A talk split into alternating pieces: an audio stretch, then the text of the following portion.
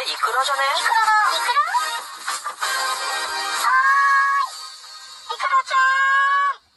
はい、いくらです。えー、前回ですね、私のライブ配信で企画として、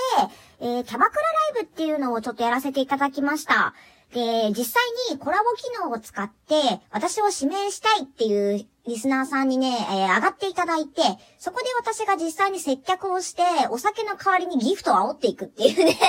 ライブをちょっとやらせてもらったんですが、非常に楽しかったですね。あの、皆さんですね、お客さん役で上がってきていただいた方が、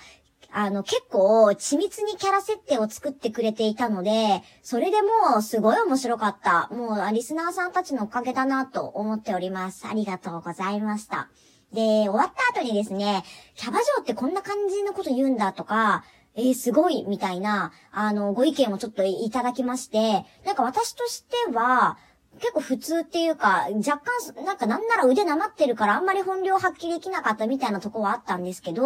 なんか他のキャバクラに全然免疫ない方とかだと、なんかね、目から鱗みたいな感じの接客というか、その、会話？交わし方とか、なんかそういうのあったらしいんですよ。なので、ちょっとね、今日はキャバクラあるあるっていうのを発表していこうかなと思います。イエーイ で、えー、キャバクラあるある、これね、キャバクラあるあるっていうか、私がいた店あるあるっていうか、私あるあるっていうか、なんかそんな感じなんですけど、まあ多分ね、あの、元キャバ嬢、元ホステスの方とか、まあ、それに近い元黒服とかね、いうお仕事されてる方は、ちょっと共感を得れるかなと思うので、えー、それをちょっと発表していきたいと思います。では、キャバ嬢あるある、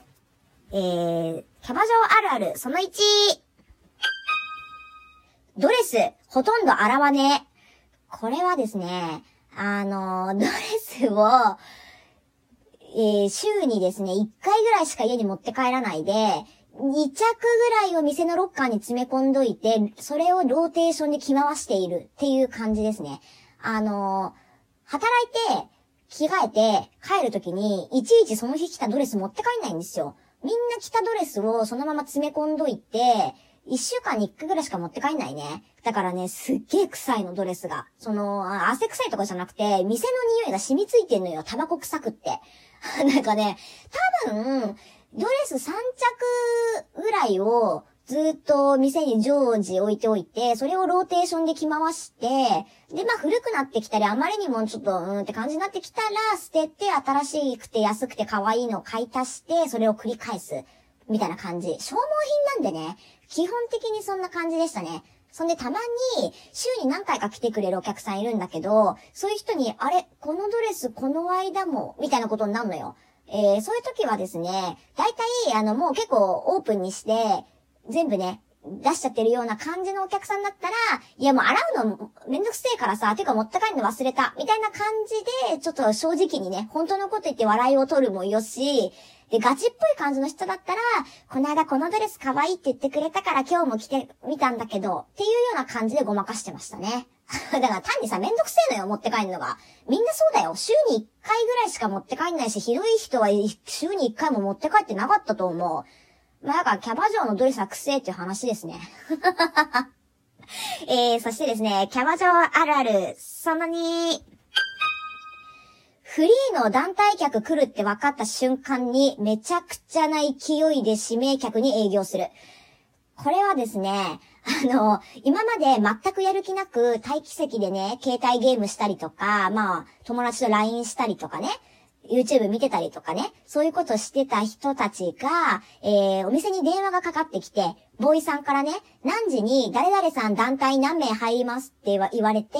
店側でね、テーブルセッティングが始まった瞬間に、もうその席つきたくねえから、途端にみんな必死こいて自分の指名の客に営業電話をしまくるっていう、のがあるんですよ。で、えー、フリーの団体客になぜつきたくないかっていうと、絶対指名が返ってこないからですね。つくだけ無駄なのよ。で、なぜかっていうと、そのし、団体客の幹、一番太いお客さんは、もうすでに指名の女の子がいるのね。で、その人の部下とかがおそらく、あの、無理やりね、おそらく来たくもねえでであろうキャバクラに無理くり連れて来られる若い人たち、みたいな感じで団体になるんですよ、基本的には。で、えー、基本的に部下なんですね。なので、場内いいですか？とか言っても、いや、ちょっと僕に聞かれても、支払い僕じゃないんで、みたいな感じにもなるから、そんなもん絶対無理だし、ドリンクいただい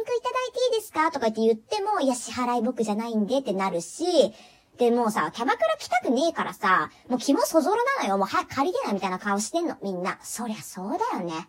なので、まあ、こっちも一生懸命さ、営業するあれもないし、名刺渡したってどうせ、ね、指名返ってくるわけでもねえし、なるべくつきたくないのよ、フリーの団体には。なので、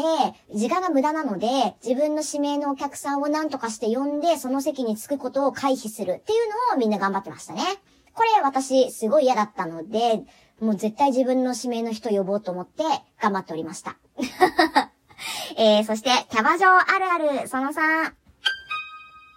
お客さんには笑顔、ボーイには真顔。これは結構あると思いますね。接客中というか営業中の話のことなんですけど、あの、オーダーね、取るときって、お願いしますって言ってボーイさん呼ぶんですよ。おしぼりだの、灰皿だの、あの、氷の交換だのね。で、お客さんと話してる時に、普通に、あの、大笑いしてたりね、愛想振りまいたりしてるんだけど、そのボーイに話しかける時だけスッて急に真顔になるのよ。声のトーンとかも全然違うの。なんか、急に違う人格が乗り移ったみたいになるのよ、みんな。あの、お客さんと話してる時は、えー、もうやだウケる超面白い お願いしますはい、たらみたいな感じで 全然違う人格になるの。これめちゃくちゃ面白いのよね。あの、働いてる時はそれが普通だったからなんとも思わなかったんだけど、あの、やめてから振り返ると超面白いじゃん、それって思って、今なんか思い出しましたね。っていうのがありましたね。はい。で、あの、キャバクラあるあるね、ちょっといっぱいあるんだけど、やりすぎるとめちゃくちゃ尺長くなるんで、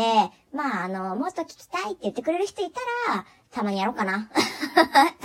と思っております。はい。というわけで、前回本当にライブ来てくださった方、ありがとうございました。今日はこんな感じでございます。